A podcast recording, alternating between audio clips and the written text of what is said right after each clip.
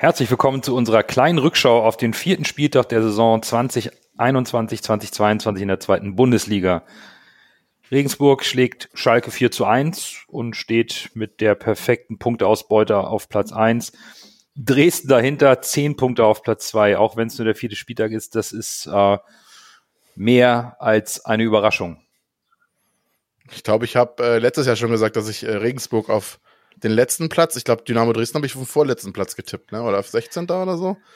Ja, sind, sind mehr so unsere Abstiegskandidaten gewesen, ja, die, die stimmt. die Tabelle Aber anführen. Sch Schalke ist, ist schon interessant, dass Schalke quasi gefühlt momentan das durchmacht, was der HSV durchgemacht hat. Äh, wobei wir relativ gut in die zweite Liga gestartet sind. Wobei, nee, wir haben auch gegen Kiel und so verloren. Dann, dann wurde es besser. Aber Schalke ist momentan wirklich so, Welcome to the zweite Bundesliga ist so ein bisschen, ja. ne? Also die sind echt, die sind echt am am Boden der Tatsachen angekommen. Auch genauso mit der Niederlage gegen Regensburg. Das haben wir damals genauso auch durchgemacht. Ist schon alles äh, mhm. schon interessant. Die, die, Parallelen sind nicht von der Hand zu weisen, muss man echt sagen. Sagt äh, Werder Bremen auch wieder nicht gewonnen. Nur 0-0 gegen Karlsruhe. Karlsruhe ist anscheinend auch stark einzuschätzen. Ja, ich, ich finde es interessant. Ich habe eine Statistik gesehen, dass die letzten vier Spiele äh, von, von Rostock gegen Dresden im, in Rostock sind alle 1 zu 3 ausgegangen. Ich finde ja. äh, schon irgendwie überraschend, wie, äh, wie groß der Unterschied ist zwischen äh, Dresden, die aufgestiegen sind, und dann äh, ähm, Ingolstadt, die dann, die, die unten einfach weiter äh, irgendwie drin hängen. Und dann natürlich äh, das KSC äh, Bremen die Stange hält. Ich hätte eigentlich gedacht, dass äh, Bremen und Schalke auch einfach äh, ziemlich durchmarschieren. Aber Lasse hat's ja gesagt, dass da sind Parallelen zu uns und äh, ja, Gramotze ist aber auch nicht mehr ganz so sich sein Job sicher, wie äh, es äh, letzte Saison vor dem, vor dem Abstieg schien, dass er sicher seinen Job hat. Ja, es ist, es ist wirklich aktuell ganz verrückt. Schalke 13, Bremen 9 und der Verein, über den wir jetzt gleich sprechen wollen, der steht auch nur auf Platz 7. Und deswegen können wir, glaube ich, loslegen und über unseren HSV sprechen, oder? Jo. Legen wir los. Moin, moin, Hamburg, meine Perle, ich mag dich so derbe gerne. Deine Menschen, dein Gewöhn, so wunderschön. Moin, moin, moin, moin, Hamburg, deine Straßen, ordentlich Wasser,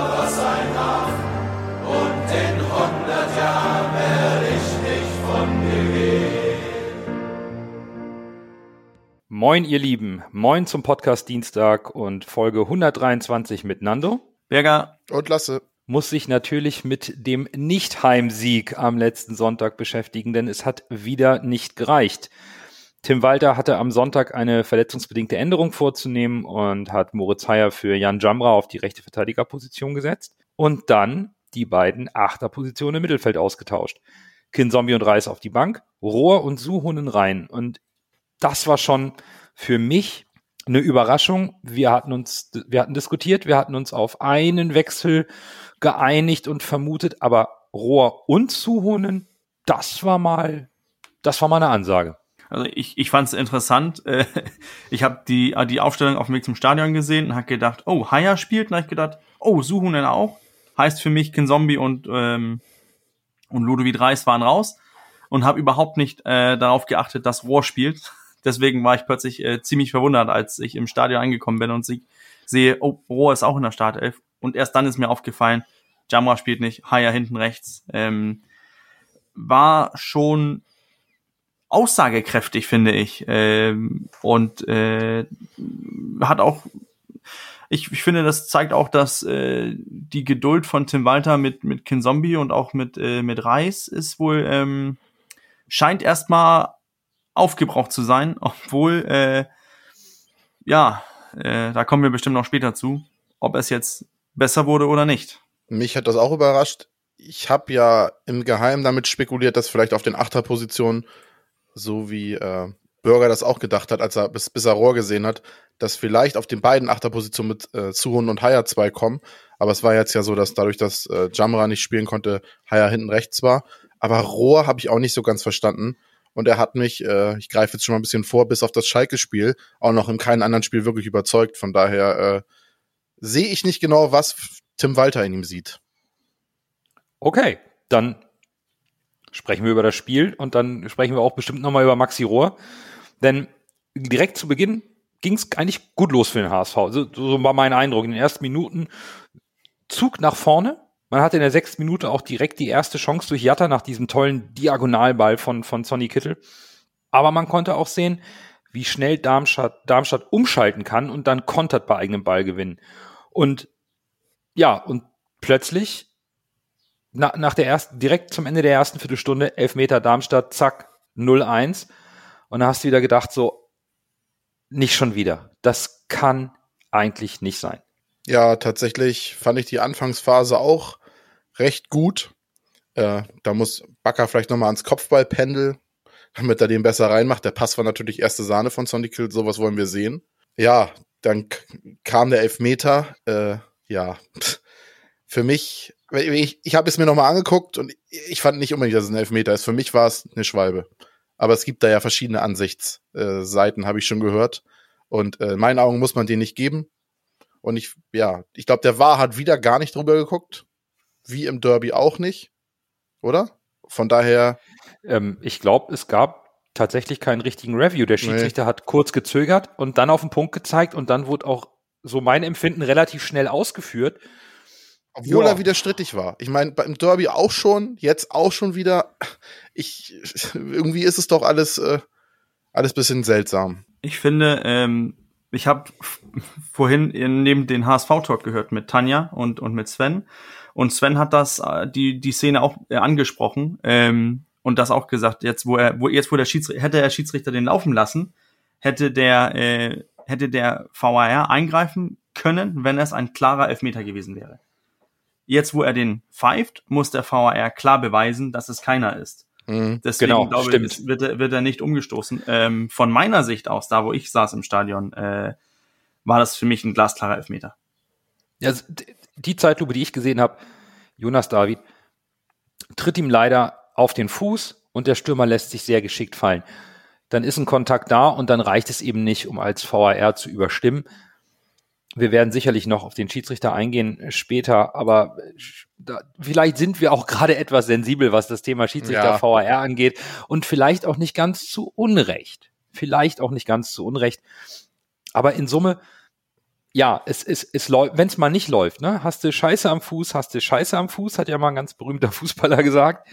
Und ähm, dann, dann liegst du halt plötzlich 0-1 hinten und im Endeffekt es war Darmstadt aus meiner Sicht der erste vernünftige Angriff, aber der geht natürlich auch direkt rein in die gefährliche Zone, in den Strafraum.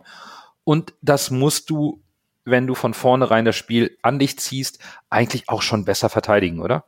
Ich finde, so in der Anfangsphase, ich habe, ich glaube, ich habe seit langem nicht so viele Notizen gemacht ähm, äh, zum HSV-Spiel.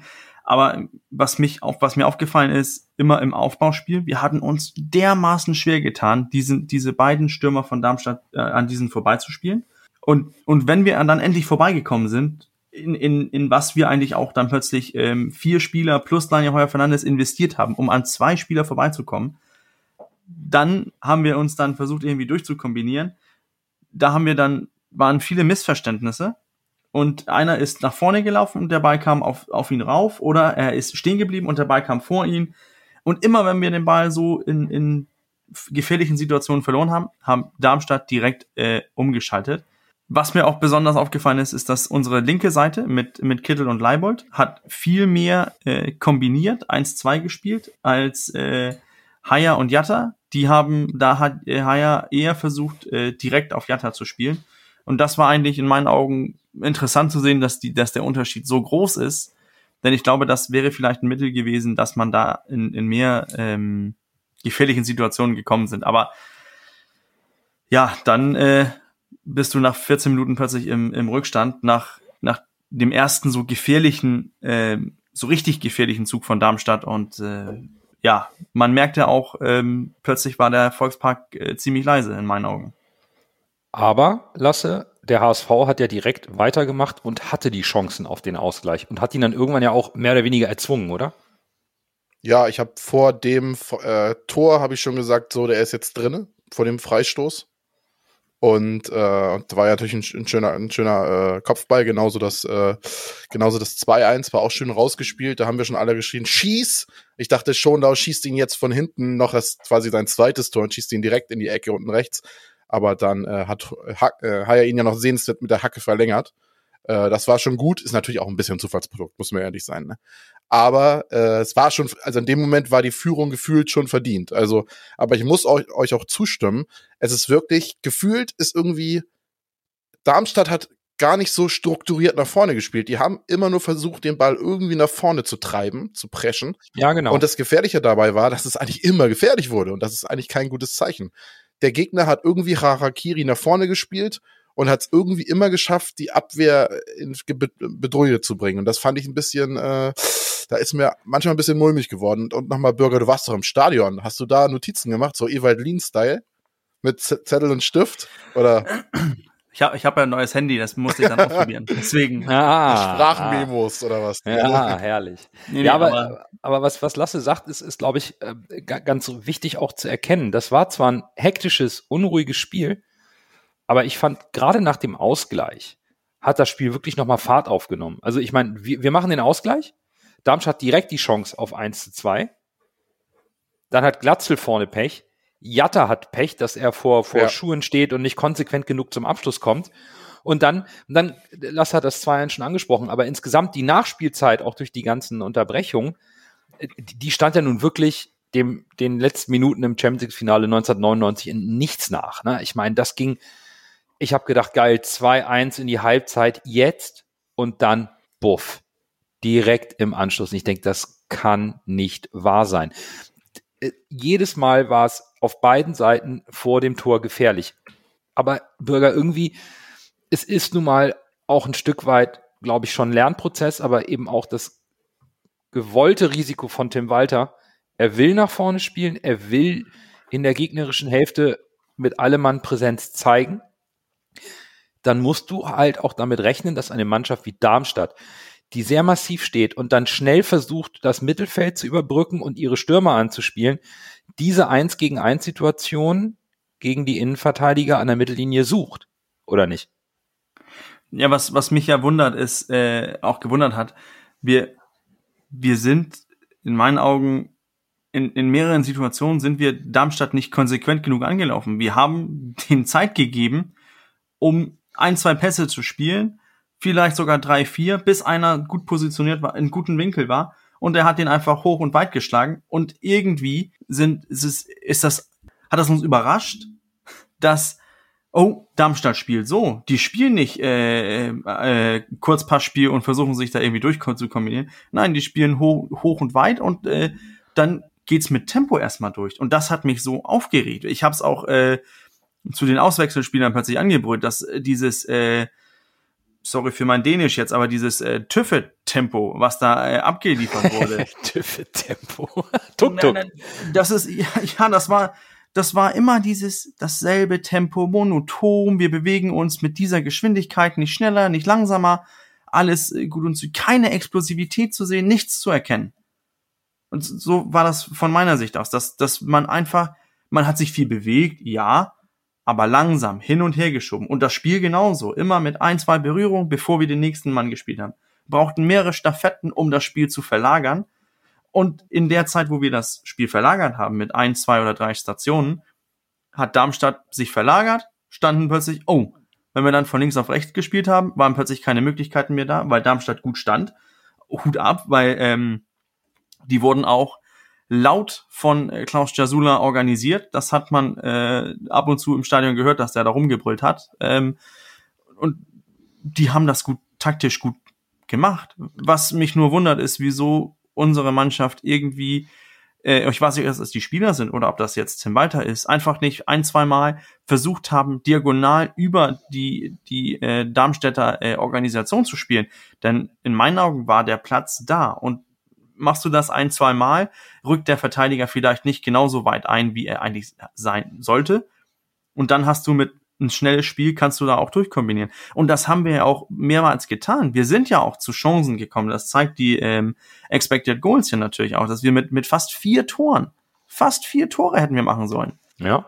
Aber, Aber ja, ich finde, ich finde insgesamt fehlt, fehlt da irgend, irgendwas fehlt momentan bei, bei, bei uns im Spiel und, und aus meiner Sicht ist das irgendwie diesen, diesen Mut haben, alternative Lösungen zu finden, ähm, ein bisschen Kreativität im Mittelfeld und diese explosive Bewegung. Das hat mir, das hat mir gefehlt äh, gestern im, im Stadion. Ich fand. Meinst du jetzt schon gesamt Spiel oder nur erst in der ersten Halbzeit? Weil son sonst äh, bist du, glaube ich, schon irgendwie drei Schritte voraus, weil Lasse nickt die ganze Zeit bei deiner Analyse. Und ich, ich frage mich die ganze Zeit, hat man so unterschiedliche Blickwinkel auf den Plätzen, wo wir saßen? Weil ich, ich fand's, äh, vielleicht Lasse, äh, kannst du ja nochmal ergänzen, weil ich fand's nicht ganz so, wie Bürger das sagt. Also, weiß ich nicht, du hast eben genickt, Lasse. Insgesamt gesehen fand ich in der ersten Halbzeit auch, es war, es war keine Katastrophe. Es war defensiv halt man hat uns defensiv zu schnell in Schwierigkeiten gebracht, wo ich immer denke, ja, oh, okay. wenn Darmstadt das schon schafft, was passiert dann, wenn hier jetzt irgendwie noch Werder am siebten Spieltag im Derby oder wenn, wenn Fortuna Düsseldorf mhm. kommt oder jetzt so ein KSC, die gut drauf sind, denke ich immer, oh, wenn die richtig, ne, dann wird's, mhm. dann könnte es okay. noch gefährlicher werden. Und äh, genau, und das offensiv gebe ich dir aber recht. Es hat immer so ein bisschen, oder gebe ich auch Bürger recht, es hat immer so der letzte das so ein bisschen Esprit hat gefehlt. Das war, äh, die, die überraschenden Aktionen haben gefehlt. Da waren dann hauptsächlich Jatta für verantwortlich. Wie gegen St. Pauli auch, der aber eigentlich nicht ins System passt, was wir auch schon gesagt haben. Obwohl es ja eher vorne, fand ich ganz klar, keine Zweier, äh, äh nee, keine Zweistürmer, sondern es war, ja. klar, genau, es war ein klares 4-3-3. Ja, es war, ja, es ist wirklich für mich schwer einzuordnen, weil es war keine Katastrophe. Es, man hat offensiv auch Ansätze gesehen, aber es war insgesamt ein bisschen zu fahrig und ein bisschen zu langsam. Okay, also ich, ich fand's, ich fand's unruhig, ich fand's hektisch in, insgesamt das Spiel, aber auch, weil Darmstadt so schnell lang auf die Stürmer gespielt hat und mhm. der HSV deswegen mit, mit seinem strukturiertem Spiel nach vorne auch über die Achter, auch Rohr hat sich viel eingeschaltet direkt am Anfang, immer wieder reingezogen und hat Lücken gefunden. Es waren ja auch Chancen da. Glatzel scheitert aus drei Metern direkt an Schuhen. Alles so Sachen. Da, mir fehlte eher aus Seiten des HSV das Abschlussglück in der ersten Halbzeit, als ich das zu negativ sehen will. Aber wie dem auch sei, wir, wir haben da vielleicht einen anderen Ansatz, einen anderen Blickwinkel gehabt, ist ja auch fein also Tim Walter hat auf jeden Fall auch Dinge gesehen, die ihm nicht gefallen haben, denn er hat zwar nicht gewechselt in der Halbzeit, aber irgendwas hat er umgestellt oder die Mannschaft anders erreicht oder ihnen zwei, drei Punkte an die Hand gegeben, die sie sofort verstanden haben. Denn aus meiner Sicht kamen wir aus der, aus der Halbzeitpause raus, hatten eine defensive Ordnung, die man sehen konnte in der ersten Viertelstunde der zweiten Halbzeit und fingen an, das zu spielen, was unser HSV auch schon gegen Dresden gezeigt hat, nämlich den Gegner in der eigenen Hälfte zuzuschnüren. Da in den ersten 15 Minuten hatten wir auch diese Befreiungsschläge und die zweiten Bälle von Darmstadt deutlich schneller, meistens sogar schon im ersten Kontakt abgefangen und gewonnen, haben nur nach vorne etwas vielleicht das Tempo, die Hektik rausgenommen. Das hat mir eigentlich zu Beginn der zweiten Halbzeit sehr gut gefallen. Ja, das war durchaus positiv. Das äh, hektische Spiel der ersten Halbzeit äh, ein bisschen zu beruhigen und zu sagen, wir sind hier äh, zu Hause bei uns im Stadion, wir lassen uns nicht auf dieses äh, Harakiri von beiden Seiten, sag ich mal, ein, sondern genau, wir genau. versuchen Struktur ins Spiel zu bringen und versuchen dann unseren Stiefel in Anführungszeichen runterzuspielen. Ja, das fing dann halt gut an, endete dann in der Chance von Suhon in der 62. Minute ja, ich habe mein Trikot angehabt von Suhon. Leider hat er ihn nicht reingemacht. Ich hätte mich gefreut, ne? Hattest du auch deine ja. Herzklappe dabei, deine Ersatzklappe? ja, es war. Ich, es, war ärger, es war ärgerlich. Den hätte man reinmachen können, aber es ist sein erstes Spiel. Er war wahrscheinlich auch noch ein bisschen aufgeregt. Hat man auch in der ja. ersten Halbzeit deutlich gesehen. Ja, ja. Obwohl er an sich für ein Debüt ein gutes Spiel gemacht hat. Es war jetzt kein mhm. überragendes Spiel, aber es war ein Nein. befriedigend bis gut, würde ich sagen, als, als Debüt. Und äh, ja, das hätte er natürlich, äh, wenn er in der 62. Minute rein, läuft das vielleicht alles ganz anders, aber wäre, wäre Fahrradkette, das Leben findet nicht im Konjunktiv statt und Fußballspiele halt auch nicht, auch nicht im Volksparkstadion. So ist es. Bürger.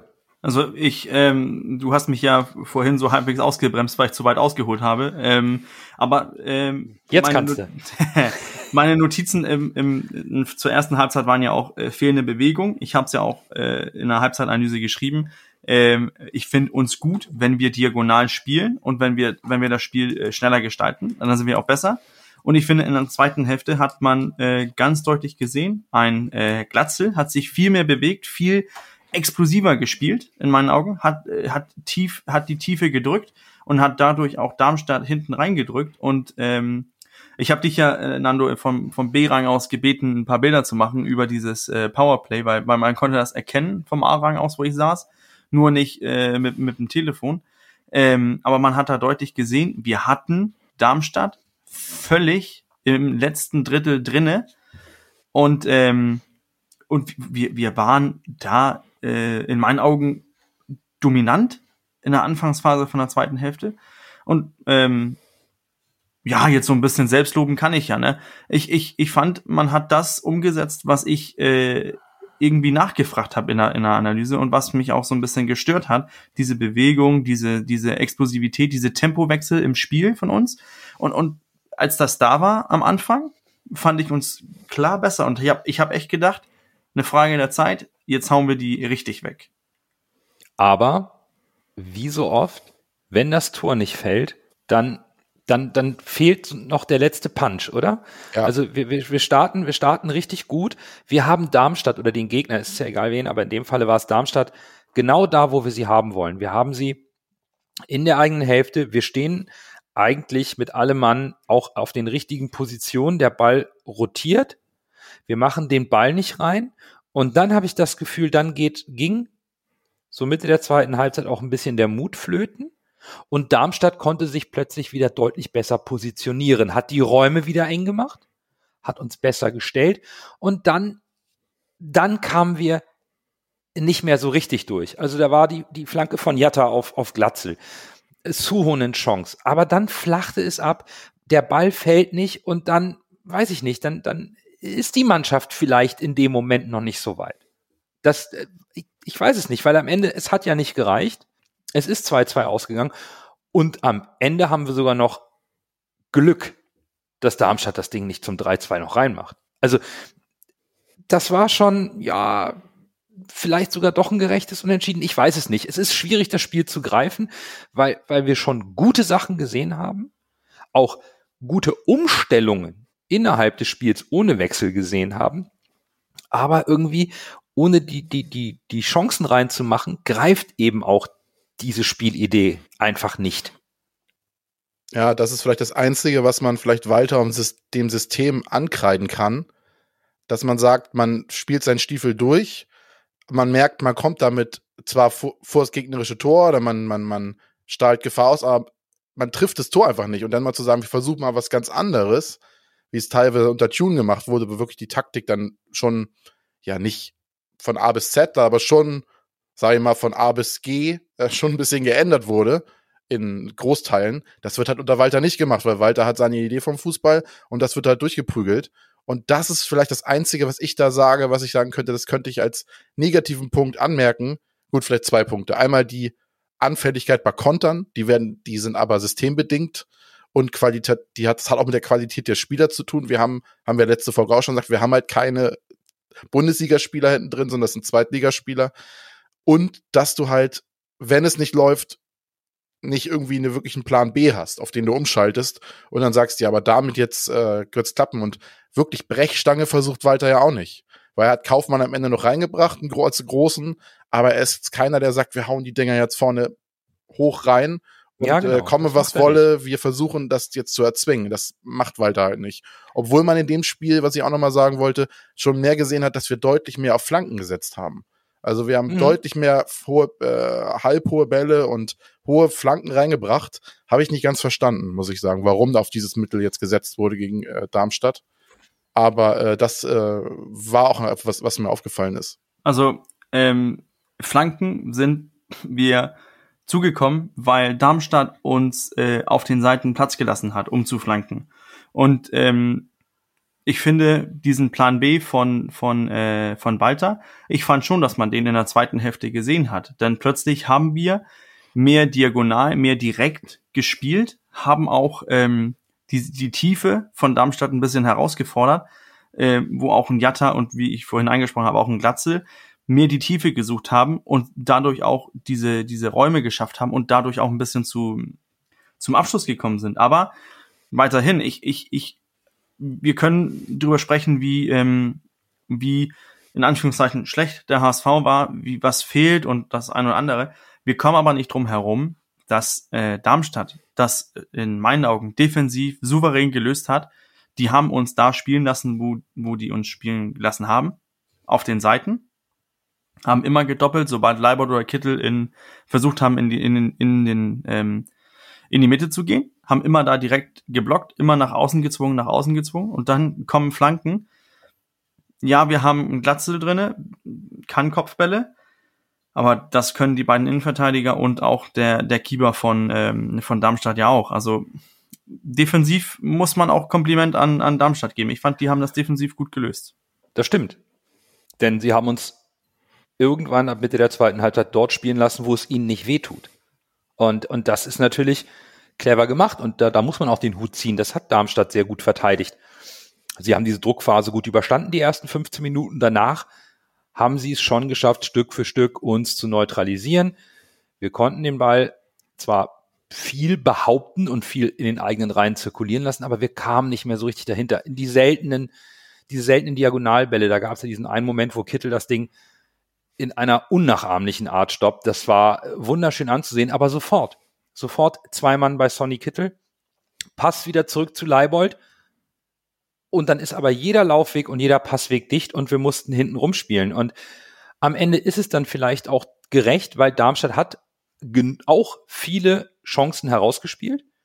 Da sagt ja auch die Statistik, auch die hatten einen Expected Goal Wert von fast drei. Also es war jetzt nicht so, dass die gar nichts getan haben, sondern sie haben schon sehr viel dafür getan, Tore zu schießen, um den HSV zu ärgern und um einen Punkt zu holen. Und das muss man honorieren. Wir haben auch ein bisschen mehr getan. Das darf man, glaube ich, auch in der Qualität des Kaders so erwarten. Aber wir haben halt die entscheidenden Momente erneut nicht in zählbares ummünzen können in, in, in entscheidenden Spielsituationen. Und dann wird es irgendwann leider schwer.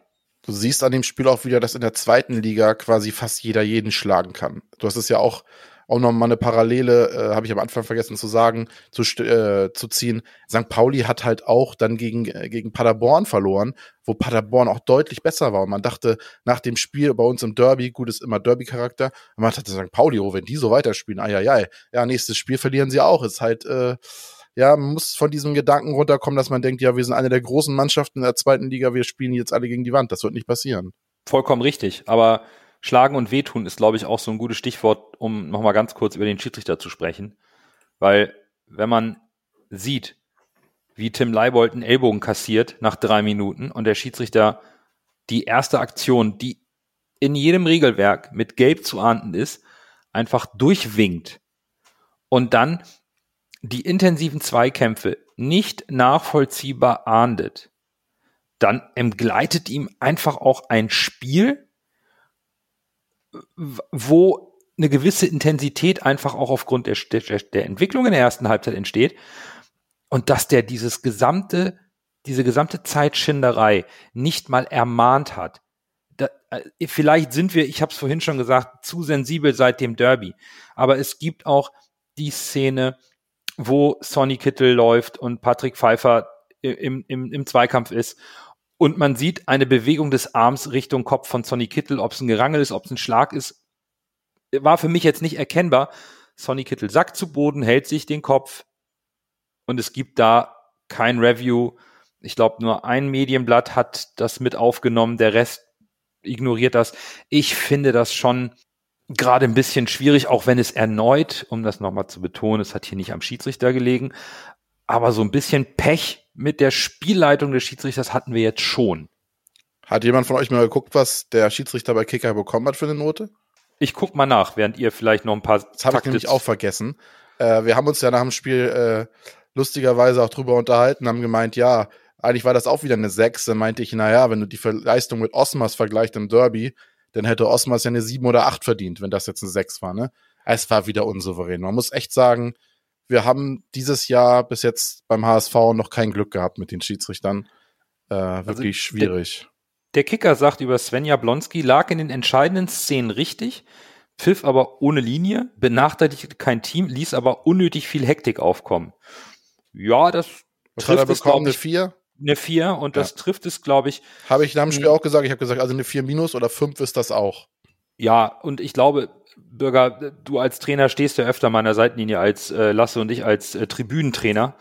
Ähm, ist schon nervig, oder? So zwei Spiele in Folge einen, eine unrunde Schiedsrichterleistung oder beeinflusst dich das eigentlich gar nicht? Ich, ich weiß ja, äh, also unser, unser Spiel Samstag war auch ein reines äh, Kartenfestival, weil äh, der Schiri da auch, ich glaube, wir haben fünf gelbe Karten kassiert und der Gegner vier und eine rote.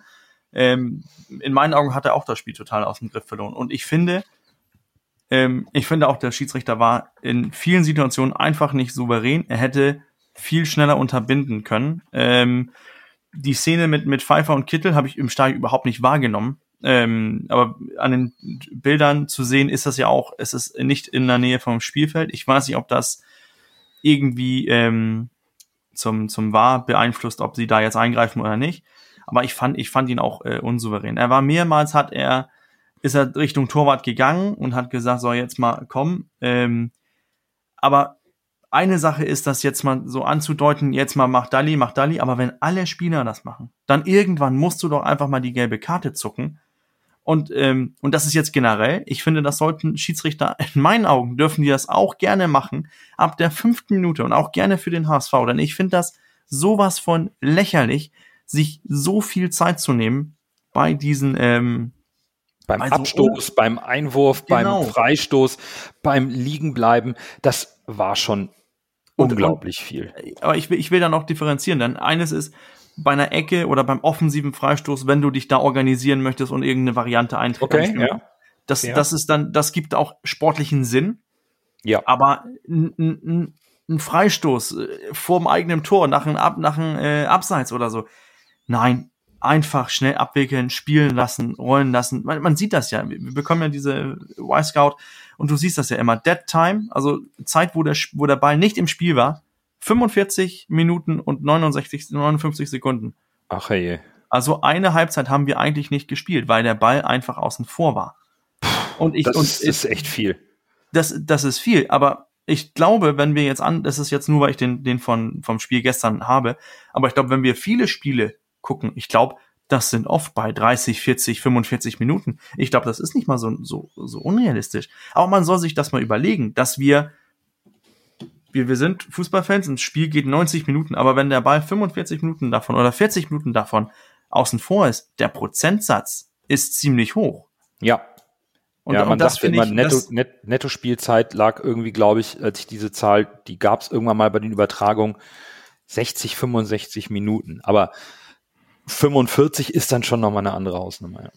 Ja, ich, ich, ich finde es ich find's irgendwie schade, aber muss fairerweise auch zum, ähm, zum so ein bisschen zur Abwehr vom oder zum Verteidigen vom Schiedsrichter sagen, in der Nachspielzeit, wo es brenzlig wurde für Darmstadt oder auch für uns, weil wir den Konter eingefahren haben, hat er einfach nachspielen lassen. Immer wenn ein Spieler ja. unten lag, Darmstadt oder Hamburger, einfach oben drauf gelegt. Und das ja, fand das ich stimmt. irgendwie, das, das fand ich eigentlich okay. Und da, ja. dann merkt, merken die Spieler auch, okay, Zeitschinden bringt da nicht. Wenn, wenn man die Linie konsequent durchziehen kommt, oder durchziehen kann, kommen wir bestimmt auch irgendwann dazu, dann wird nicht mehr so viel Zeit gestundet, bin ich mir ziemlich sicher. Tatsächlich habe ich exakt diese Frage auch gestern an Kai, mit dem ich saß, liebe Grüße an dieser Stelle, äh, genau diese Frage eben gestellt. Mich würde mal interessieren, was die Netto-Spielzeit war, weil exakt das ist mir nämlich auch aufgefallen. In der Endphase fand ich das schon ziemlich heftig von Darmstadt. Also dieses Liegenbleiben und da umfallen wie die Fliegen. Am Ende hast du das Gefühl gehabt, die halbe Mannschaft stirbt bei jedem Zweikampf und bleibt da liegen. Das hat mich teilweise schon an es gibt ja, sorry, Darmstadt-Fans an dieser Seite, weil das ist schon ein harter Vorwurf, der jetzt kommt. Aber es gab ja eine Mannschaft, da habe ich das, sorry, wenn ich es jetzt auch so sage, das Kotzen gekriegt, wenn ich die habe spielen sehen. Das war Ingolstadt damals. War das unter Hasenhüttel? Hm. Die haben das perfektioniert. Dieses wirklich unsympathische, irgendwie 30, 30 Minuten gefühlt netto Spielzeit einfach liegen bleiben bei jedem Zweikampf. Das könnte man auch als abgewichst und klug und äh, du bist der Underdog und so, aber das will ich auch nicht sehen. Und ich bin auch ehrlich nochmal an dieser Stelle froh, dass der HSV das auch in größten, großen Teilen bleiben lässt. Liegt ja. vielleicht auch daran, dass wir oftmals dann der Favorit sind, in Anführungszeichen, und die mhm. andere Mannschaft, die kleine Mannschaft, wenn man das heute noch sagen kann, ich habe ja eben gesagt, das kann man eigentlich nicht mehr sagen, aber äh, der Underdog, dem stehen Auf diese Papier, Mittel, ja. genau, die, Ja. der Underdog stehen diesen Mittel ja irgendwie gefühlt, äh, ist rechtfertigt das immer, wenn man der Underdog ist, dass man diese Mittel einsetzen darf. Aber ich finde teilweise, was Darmstadt da in der Endphase gemacht hat, das war schon, bis das war schon ein bisschen drüber. Und das hast du Aber- auch an der Re- Reaktion der Zuschauer gemerkt. Das war auch, ja, also, pff, ja. Aber gut, äh, das sind natürlich Punkte, die sollten eine Mannschaft nicht beeinflussen. Nee, genau. Aber es gibt aber auch zu diesem Spiel einen Punkt, der die eigene Mannschaft beeinflusst. Und darüber müssen wir dringend sprechen. Und äh, ihr wisst, was ich meine, und ich will mal auch unseren Hörerinnen und Hörern mal ein paar Zahlen dazu geben. Die Spieler der ersten Elf des HSV hatten ein Durchschnittsalter von 35,36 Jahren. Der älteste Spieler auf dem Platz ist unser Torhüter mit 28. 25 hoffentlich und nicht 35. 25,36, genau. Und, und der älteste ist Ferro mit 28. Eingewechselt wurde Kaufmann, 20 Jahre, Reis, 21, Winsheimer, 22 und Kinzombie, 25. Das durchschnittliche Alter aller eingesetzten Spieler des HSV gegen Darmstadt war 24,5 Jahre. Wir haben den drittjüngsten Kader der Liga. Erklär mir doch mal bitte einer von euch beiden und gerne auf Twitter, weil die, aber die Diskussion oder auf Facebook oder Insta oder per privater Nachricht, die ist eh im vollen Gange. Mit welcher Berechtigung meinen Fans im Stadion am vierten Spieltag, Mitte der zweiten Halbzeit, das Pfeifen anzufangen, weil wir den Ball hinten quer spielen und nicht bedingungslos nach vorne spielen. Bei so einer jungen Mannschaft am vierten Spieltag der neuen Saison. Das ist für mich wirklich unmöglich. Das ist unmöglich. Ja, dann fange ich mal an. Ich hole mal ein bisschen aus. Äh, Ich muss auch vor, vorsichtig sein, weil mich das Thema auch ein bisschen, äh, Deswegen habe ich dich vorgelassen. ein bisschen reizt. Ganz bewusst. Ich verstehe, dass man, das habe ich auch schon, äh, vorhin schon getwittert, dass man sich mit dem Erwerb der Karte erkauft man sich quasi die Möglichkeit, seinen Unmut kundzutun, indem man pfeift. Man erkauft, man erkauft sich nicht das Recht, deshalb sage ich, ich das Wort Recht nicht benutzt, sondern man erkauft sich die Möglichkeit. Ob man diese Möglichkeit jetzt bei einem Saisonspiel Nummer vier gegen Darmstadt, die auch kein Fallobst sind, wie keine Mannschaft dieser Liga, äh, in Anspruch nimmt, wenn man eindeutig sieht, die Spieler folgen halt dem Walter-System. Das Walter-System sagt, wir spielen nicht wilde Bälle nach vorne, die dann per Boomerang zurückkommen und äh, wir in Gefahr geraten, sondern das System ist auf Ballbesitz ausgelegt. Von daher war es in der zweiten Halbzeit halt oft der Fall, dass die Innenverteidiger keine Anspielstation im, Anspielstation im, im Mittelfeld gefunden haben, weil die Darmstadt das halt auch gut gemacht haben. Und So deshalb wurde es. der Ball zu Heuer Fernandes oder zum anderen Innenverteidiger zurückgespielt. Und dann kommen halt diese Pfiffe und, also ich am allerschlimmsten finde, dieses Klatschen und Oh, das yay, Hämische, ne? wenn oh. dann das, äh, der Ball zum Torwart kommt, dann denke ich immer, Leute, ein bisschen Fußball-Sachverstand müsst ihr doch auch haben. Was erwartet ihr denn jetzt? Dass der Ball einfach nach vorne gedrescht wird und äh, dann kommt der Ball zurück, dann wird auch wieder gepfiffen. Heißt es, ja, das Ja, wird genau. nach vorne gespielt. Also von daher, man kann es den Leuten nicht recht machen und ich muss ja mir jetzt auch noch mal, mich nochmal selbst loben, wenn Bürger das vorhin gemacht hat, mache ich das jetzt auch mal. Und zwar, äh, ich habe ja exakt, das habe ich doch vorausgesagt. Ich habe gesagt, wenn dass wir äh, das Walter-System haben und es werden keine Anspielstationen gefunden und wir spielen hinten rum mit diesen Innenverteidigern oder es gibt mal einen Fehlpass, dann werden die Leute anfangen zu pfeifen. Und ich habe es genau beobachten können, da waren einige Experten um mich rum, die wirklich richtig, äh, jetzt spiel doch mal schneller nach vorne, das muss schneller gehen und äh, äh, hau den Ball doch mal nach vorne und so weiter. Sie verstehen halt nicht, auf was das Walter-System ausgelegt ist und das halt auf Sicherheit und Ballbesitz gesetzt wird. Und wenn, ja, das sieht manchmal ein bisschen blöd aus, wenn der Ball dann in eine Passstaffette nach hinten ist. Und das wünschen wir uns alle nicht. Aber man muss ja auch mal ein bisschen gucken, was will der Walter spielen. Aber dass es so kommt und dass diese Pfiffe kommen, das ha habe ich fast schon mit gerechnet, weil das äh, exakt dieses, dieses, diese Angriffsfläche bietet das System von Walter. Weil die Leute, die sich vielleicht nicht so mit Taktik und Fußball äh, ver beschäftigen, denen ist das halt nicht, äh, nicht, nicht, nicht, nicht lang und weit genug, sondern es ist halt äh, versuchtes, äh, kluges Kurzpassspiel hinten raus und wenn es halt nicht funktioniert, wird abgebrochen und neu versucht. Und jetzt, ja, dadurch, dass es keine wirklich oft langen Bälle nach vorne gibt, äh, ist, besteht halt die Gefahr, dass das öfter mal so aussieht. Und wir haben halt, wie, wie ich vorhin schon gesagt habe, kein Puyol oder sonst was hinten drin, der dann per Hackentrick äh, hinten aus der Innenverteidigung rausspielt. Oder Puyol vielleicht ein blödes Beispiel, das war auch ja so ein Kämpfer. So ein Hummels oder Boateng, sag ich mal, der dann da drei aussteigen lässt und äh, ne, das haben wir halt nicht. Und Nee, ja. wir haben Jonas David mit, ein, mit, genau, mit 20, 21 Jahren, der dann völlig verunsichert ins Dribbling geht, anstatt den sicheren Pass zu spielen. Und Jetzt stell dir vor, aus so einer blöden genau. Situation passiert das Gegentor. Dann pfeifen sie den nieder. Und das darf nicht passieren. Und ich will auch noch mal sagen, ich will auch keinen verurteilen, der pfeift. Ich persönlich habe das wirklich nur in Extremsituationen im Stadion gemacht, habe es mir eigentlich fast komplett abgewöhnt. Man wird ja im, im Alter auch weiser, sagt man ja so schön wenn natürlich der HSV irgendwie am 32. Spieltag immer noch so spielt, kann ich verstehen, dass da das Nervenkostüm einiger Fans vielleicht ein bisschen angespannt ist. Jetzt ist trotzdem kein Grund zum Pfeifen. Wenn du irgendwie eine De Debakel gegen Werder Bremen im Derby verlierst, kann ich es auch verstehen zu pfeifen. Aber doch nicht am vierten Spieltag bei einem ausgeglichenen Spiel, bei, bei einem 21-jährigen Innenverteidiger.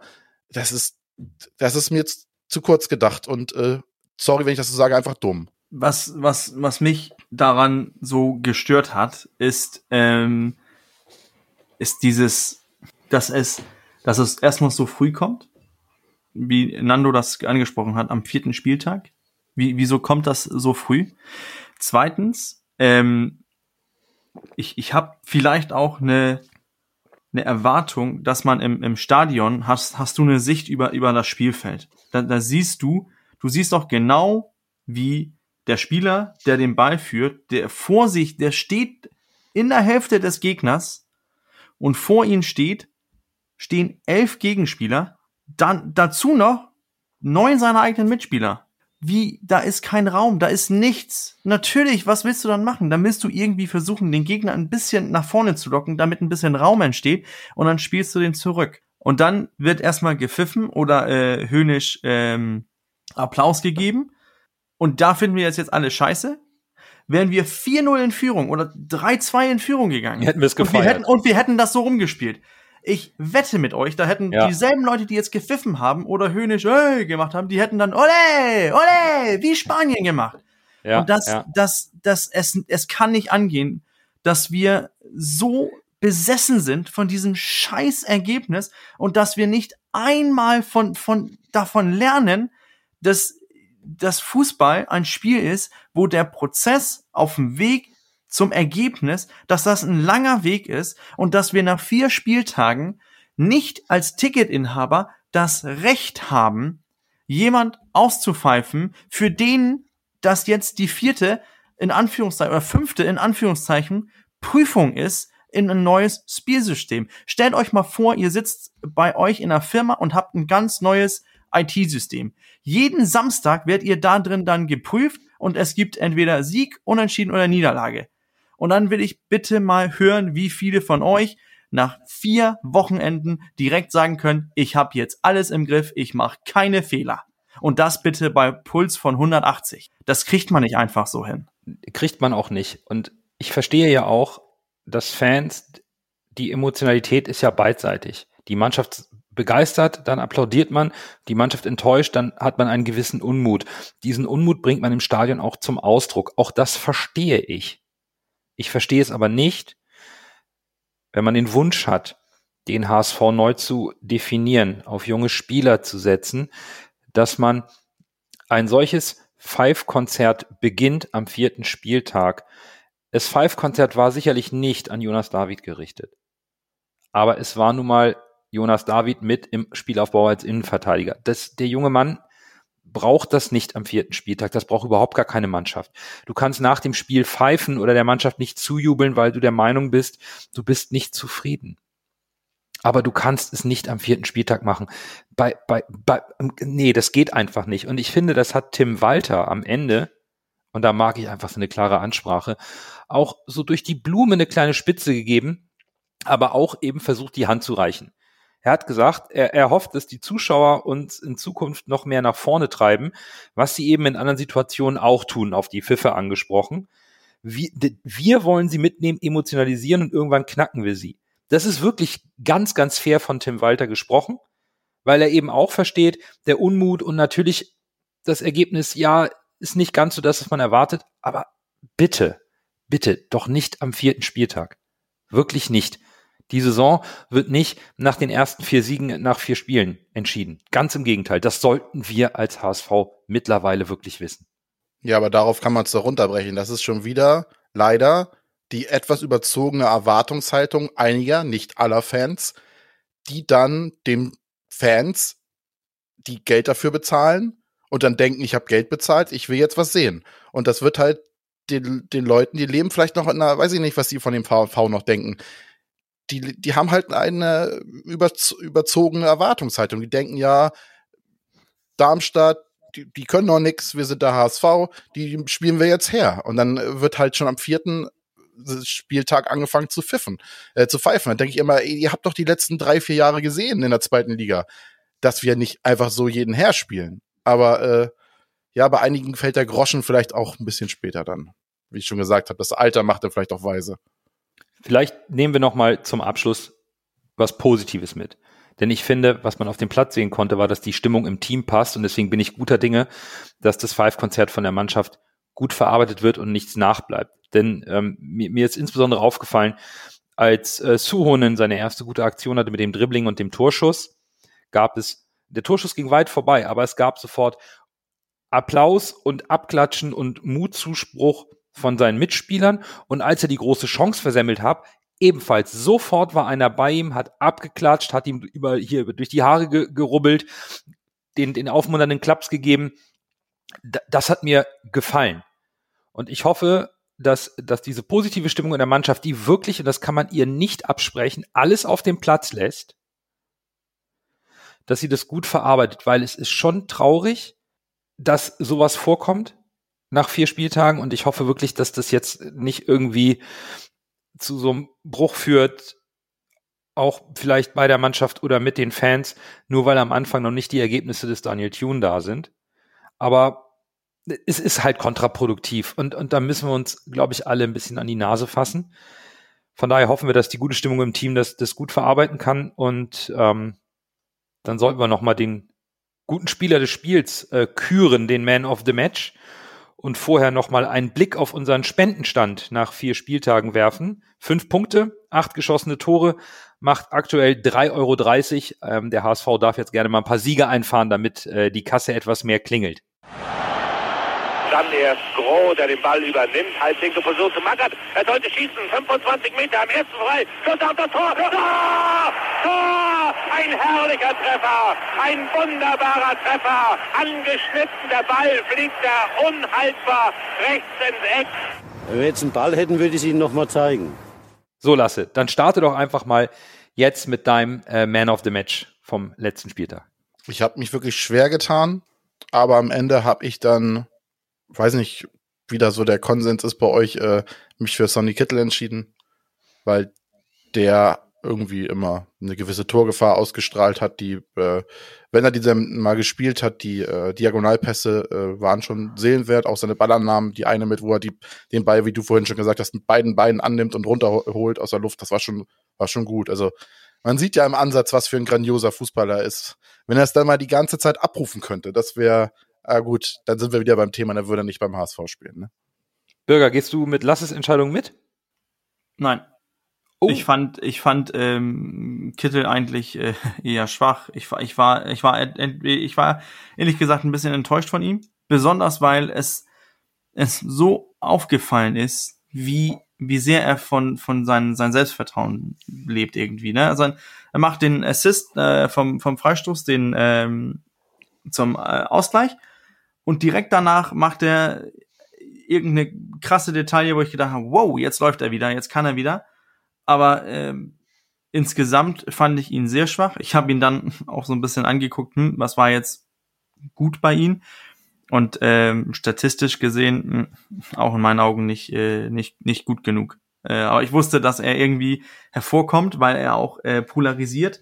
Und wieder, wir waren das eben bei den Fans, da sitzen Leute, die äh, wollen ihn ähm, nicht mehr sehen, die wollen ihn mit einer Schubkarre irgendwo hinfahren, um ihn loszuwerden, aber fünf Minuten später, wenn er was Gutes macht, ist er wieder der Held. Und das ja gut, ist, das war normal bei den Fans. Das kann Fußball nur. Ne? Ja. Das, das hat ja auch irgendwie so ein bisschen so einen Charme. Ähm, nein, ähm, für mich war äh, Man of the Match äh, Jonas Meffert. Für mich. Äh, ich fand, der hat ähm, der hat unser Spiel gut angekurbelt, hat in meinen Augen, als er besser ins Spiel gekommen ist, hat er auch defensive Stabilität äh, verliehen. Und ähm, ich fand, wenn Darmstadt ihn nicht dem Spiel genommen hat, ist er auch immer schnell mit, mit äh, anspielbar gewesen und immer schnell gefährlich geworden. Ähm, und daher für mich, ja, Meffert als äh, Man of the Match. Also wir müssen nochmal klarstellen, hier weiß keiner, wer den anderen wählt, weil ähm, ich bin gerade ein bisschen überrascht. Ich habe mich auch für Jonas Meffert entschieden. Ich habe im Nachgang gedacht, bei welchem Spieler im Stadion habe ich am öftesten stark oder gut gerufen? Und das war Meffert, weil für mich hat er unglaublich intelligent gespielt, wie du es eben gesagt hast. Viele Zweikämpfe gewonnen und für mich war auch in der zweiten Halbzeit sehr daran beteiligt, diese Bälle von Darmstadt aus dem Strafraum raus sofort wieder abzufangen. Und deswegen habe ich mich dann auch für Jonas Meffert entschieden. Damit, und er hat natürlich noch die Torvorlage gehabt auf, auf Haier. Damit haben wir zweimal Meffert, einmal Kittel. Und äh, jetzt verrate ich euch schon mal, es gibt zwei erste Plätze im Hörervoting. Auf Platz drei Daniel Heuer Fernandes. Den hatten wir jetzt gar nicht. Auf Platz zwei unser Kapitän Sebastian Schonlau. Hatten wir auch nicht. Und auf Platz eins wurden gewählt Bakary Yatta und Tim Leibold zum Co-Man of the Match vom vierten Spieltag. Herzlichen Glückwunsch an die beiden. Die Chance auf den zweiten Saisonsieg kommt jetzt am Samstag um 13.30 Uhr. Es geht nach Heidenheim, einer der wahrscheinlich konstantesten guten Mannschaften der zweiten Liga in den letzten Jahren. Der Kader ist nahezu unverändert zur Vorsaison. Marc Schnatterer, der ist mittlerweile 35 und eine Vereinslegende, der ist jetzt zu Waldhof Mannheim in die dritte Liga gewechselt, war aber auch schon kein Stammspieler mehr. Da geht's eher Richtung Karriere ausklingen lassen in der dritten Liga. Und Tim Kleindienst, der Stürmer, den sie 2020 im Sommer nach Gent für dreieinhalb Millionen verkauft haben und im Januar 21 direkt zurückgeliehen haben, haben sie für den Verkaufspreis direkt fest verpflichtet, also Nullsummenspiel. Und das sind im Endeffekt die beiden großen Personalien beim FCH gewesen. Frank Schmidt ist seit September 2007 im Amt, also Bürger, was Überraschendes kommt am Samstag nicht auf den HSV zu, oder? Nur, dass wir wissen, was äh, wir hatten ja schon mal das ein oder andere Problemchen mit äh, mit Heidenheim. Ähm, das das Problem ist, ich finde, ich finde, wann wenn immer wir über Heidenheim sprechen, ich finde, ähm, Frank Schmidt erfindet sich selbst irgendwie öfters immer wieder. Denn äh, diese Saison, so primär mit 4-4-2, mit starkem Abwehrblock wieder und, ähm, und dann wieder mit, mit, mit schnelles Umschaltspiel und so. Obwohl man in den letzten Saisons habe ich Heidenheim eher offensiv verbunden, offensiv gesehen. Mhm.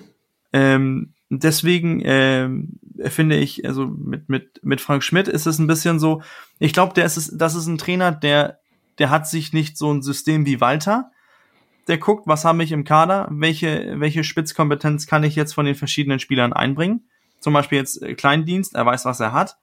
Dann bringt er Kleindienst in einer Rolle, wo, wo Kleindienst seine Stärken ausspielen lassen kann. In meinen Augen eher das Umschaltspiel. Mit einem Schnatterer, das war eher so ein Spieler, der braucht ein bisschen, kann ein bisschen kreativ, kann ein bisschen mehr ein Offensivspiel gestalten.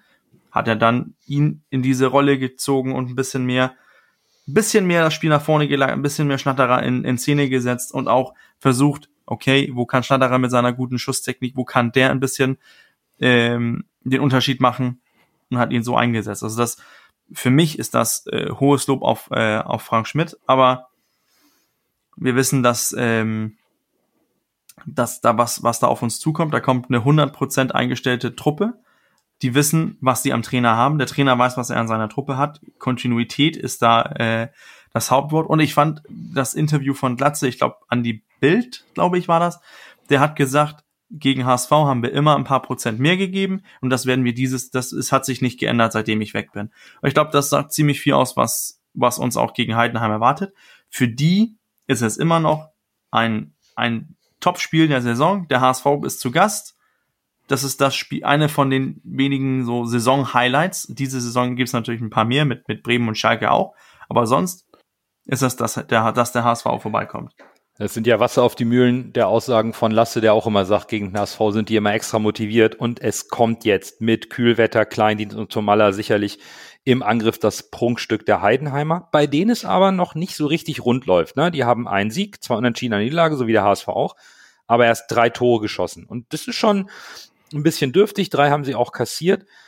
Ähm, bei denen stottert aber gefühlt Lasse immer am Anfang der Motor, denn am Ende der Saison die haben in den letzten drei Jahren 55 Punkte, zweimal einmal 51 Punkte geholt, waren einmal eine Relegation. Dort sind sie knapp gescheitert. Letztes Jahr Achter. So wie du sie auch im Tabellentipp hast, weil du einfach sagst, Kontinuität bei Heidenheim in dem kleinen Örtchen, das läuft da mit dem langjährigen Trainer einfach immer gut. Ja, sehe ich exakt so, wie du geschrieben hast. Die werden immer irgendwie jedes Jahr zwischen 1 und 10 einlaufen. Vielleicht einmal ein Jahr, wo man mal weiter oben angreift, ein Jahr, wo man vielleicht mal unten reinrutscht, ist halt, ja, ist halt für mich die Zweitligamannschaft eigentlich. Das ist die, die aber, Verkörperung aber gute, der zweiten oder? Liga. Ja, aber, aber auch, äh, ja, wie kann, das war Verkörperung der zweiten Liga, aber mit Ambitionen. Auch vielleicht mal ein, so, ein, so ein Sensationsjahr zu haben, wo man es dann vielleicht schafft. Letztes Jahr Relegation ist ja auch nicht schlecht. Ist man dann eigentlich fast unverdient an Bremen gescheitert. Äh, genau. Ja. Hätte man aber auch gewinnen können, das, das, äh, das Derby, sage ich fast, die Relegation.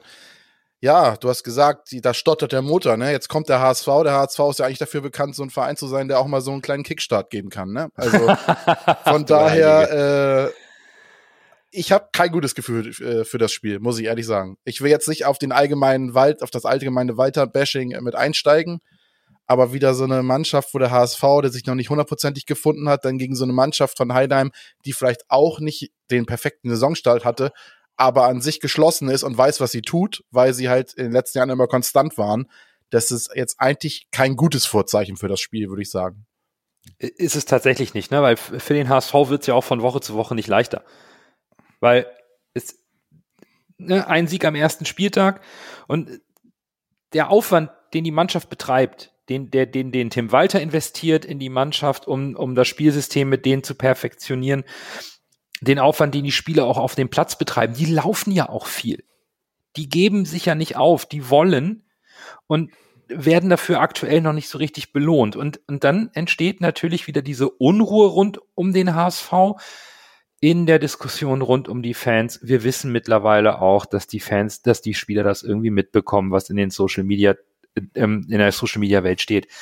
Und natürlich auch medial. Jetzt, ne, man kann es von den Pfiffen ableiten. Aber heute stand auch schon irgendwo äh, in den Medien die, die Headline zwischen Spektakel und Debakel. Ich meine, es geht doch jetzt schon los. Und dann fährst du nach Heidenheim zu einer guten, organisierten, stabilen, gewachsenen Mannschaft, bei der du es immer, immer, bei der haben wir uns immer schwer getan. Ich weiß nicht, ähm, Bürger, puh, ist das denn aufgrund der Stimmung, die wir auch jetzt im Stadion erlebt haben, schon so ein kritisches Spiel, jetzt schon am fünften Spieltag? Für die Twitter-Blase oder die Facebook-Community könnte ich mir fast vorstellen, dass äh, für vielen Leuten das äh, schon so halbwegs ein Do-or-Die-Spiel ist für äh, Tim Walter. Da werden sicherlich auch viele sagen, Länderspielpause kommt ja auch bald. Ähm, es wäre möglich, sich jetzt von ihnen zu trennen. Ähm, Oh, ich denke, das wäre ja Wahnsinn. Ja, na, nee, nee, aber ich glaube, wir sind da nicht weit weg. Und ich glaube, die ersten. Du meinst, du meinst nicht, dass der, dass der HSV es macht, sondern dass die Forderungen kommen ja. werden. Ja, ja, das werde so ich mir bei einigen, kann ich mir bei einigen ehrlich gesagt auch vorstellen. Vielleicht noch nicht mal so bei Twitter, aber so bei Facebook und äh, bei den allgemeinen Grummel-Fans, sag ich mal, die immer schnell den Kopf des Trainers fordern, kann ich mir das auch vorstellen, ja. Aber äh, ja.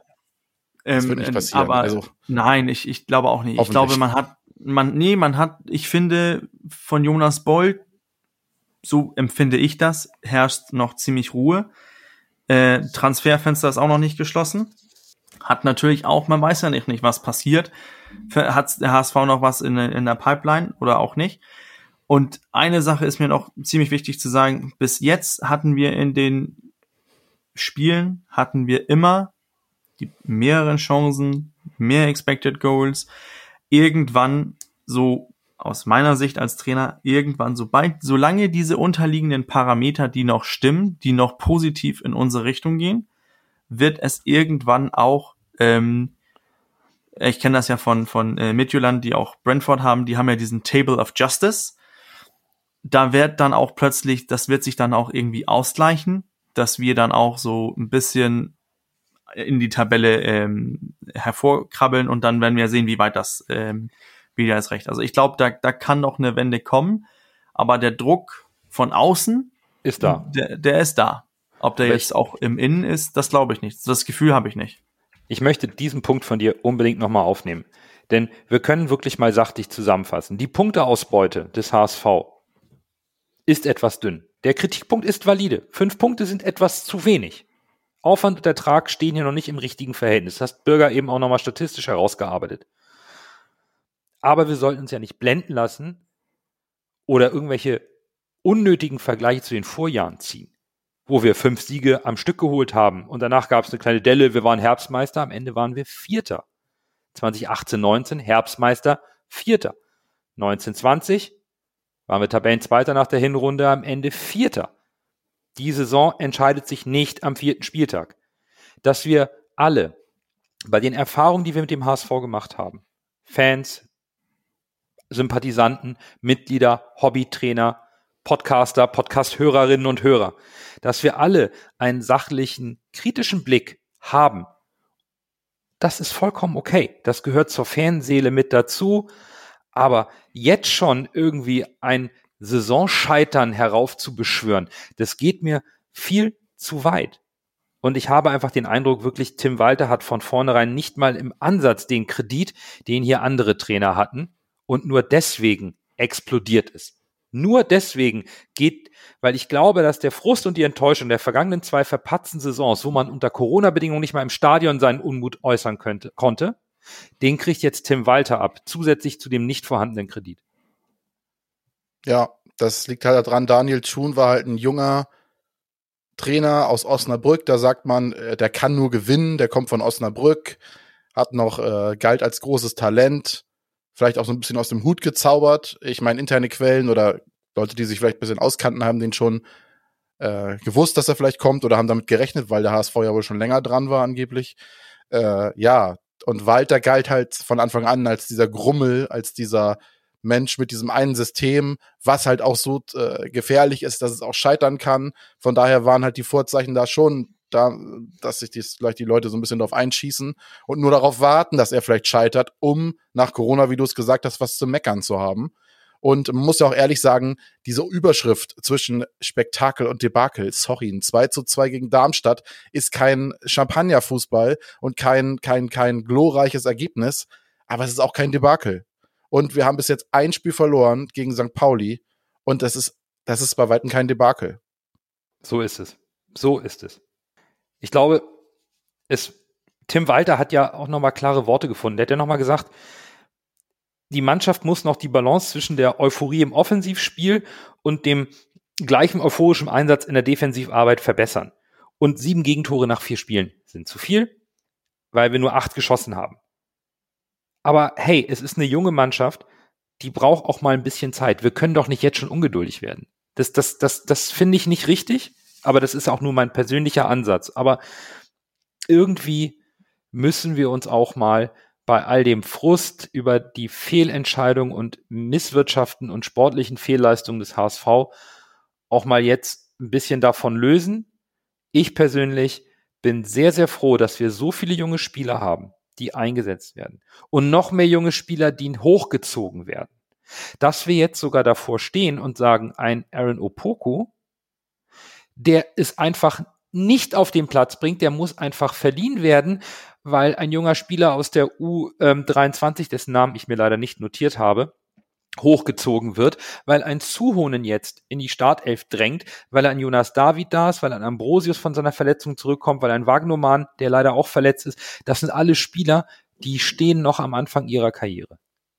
Und wir haben da offensichtlich so viele, dass ein Opoku, vor dem, mit dem man vor einem Jahr den Vertrag verlängert hat, für vier Jahre sagt, Aaron, du kriegst das nicht hin, dann müssen wir dich verleihen. Es tut mir leid. Eine Amici kriegt sich hier nicht durchgesetzt. Äh, wir, wir geben uns doch nun wirklich, der HSV geht doch nun diesen Jugendweg und schaut, dass er gute Talente einsetzt. Aber die können am vierten Spiel dann noch nicht jeden an die Wand spielen. Das, das funktioniert nicht. Und wir sollten zumindest so fair sein und sagen, lass uns doch mal zumindest mal eine Hinrunde abwarten, ob Tim Walter mit seiner Art, mit seiner Idee und mit der Mannschaft in die Spur findet. Der Spieler, der hochgezogen wurde, war übrigens Faride Alidou.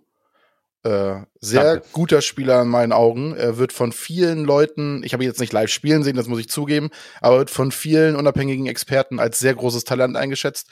Besonders Scholle äh, von Moin Volkspark hat ihn immer sehr gelobt. Der ist ja nur öfter beim Training und sieht ihn, also der wird es auch nicht komplett aus der Luft gegriffen haben. Äh, was er jetzt aus seinem Talent macht, ist wieder die andere Frage. Endet es wie bei Opoku, weil der ist auch ohne Frage talentiert. Die Jungs ja. haben alle Talent. Das Frage, die Frage ist dann am Ende, wie kannst du es abrufen äh, beim Sprung in die zweite Bundesliga? Und äh, der Ali Du, lass uns überraschen. Also ich, Talent hat er. Vielleicht ruft das etwas besser ab als äh, Aaron Opoko, wo es eigentlich echt schade ist, dass der so irgendwie durchs Raster fällt. Das heißt, und der Alidu kommt dann bei dir aufs Trikot, aufs Rote im Winter zu Weihnachten. Ja, na, das oder, Rote, oder, ja, das Rote finde ich gar nicht so hübsch, muss ich ah, ehrlich sagen. Da ist er eitel, der Lasse. Ja, ja, Rot, Rot verbinde ich immer, weiß ich, Rot verbinde ich aber mit David Bates irgendwie, weiß ich nicht. Diese, so. diese Bates-Saison, dieses rote Ginger. Ramos. Ja, Ginger Ramos. okay, und, wie, und ganz damals war Rot halt immer Europapokal, ne? Da sind ja, wir wieder beim, genau. beim Thema Erwartungshaltung, ne? Und, und Weltverein. Standing des okay. HSV und Weltverein. Äh, Gut, ich warte eher aufs Auswärtstrikot. Vielleicht kommt er da drauf dann, dann lassen wir es für heute mal gut sein, bevor wir jetzt äh, nach den Europapokalsternen greifen, während wir gerade eher eine Thematik haben, wie wir den, wie wir insgesamt ein bisschen mehr Ruhe und Geduld für uns alle aufbringen. Und lasst es für heute gut sein mit unserer 132. Folge. Und wir hoffen wie immer, euch hat die Folge gefallen. Wir würden bestimmt auch gefallen finden, wenn der HSV noch ein oder zwei clevere Transfers für die Spitze oder auch für die Breite im Kader macht. Ansonsten sind wir sehr gespannt auf Samstag, wo es wie immer morgens dann unsere Aufstellungs, unseren Aufstellungswunsch und unsere Ergebnistipps gibt. Also vielen Dank fürs Zuhören. Wir hören uns dann nächste Woche nach dem Spiel in Heidenheim, hoffentlich mit einem Sieg. Es wird mal allerhöchste Zeit. Bleibt gesund und bis dahin nur, nur der, der HSV. HSV.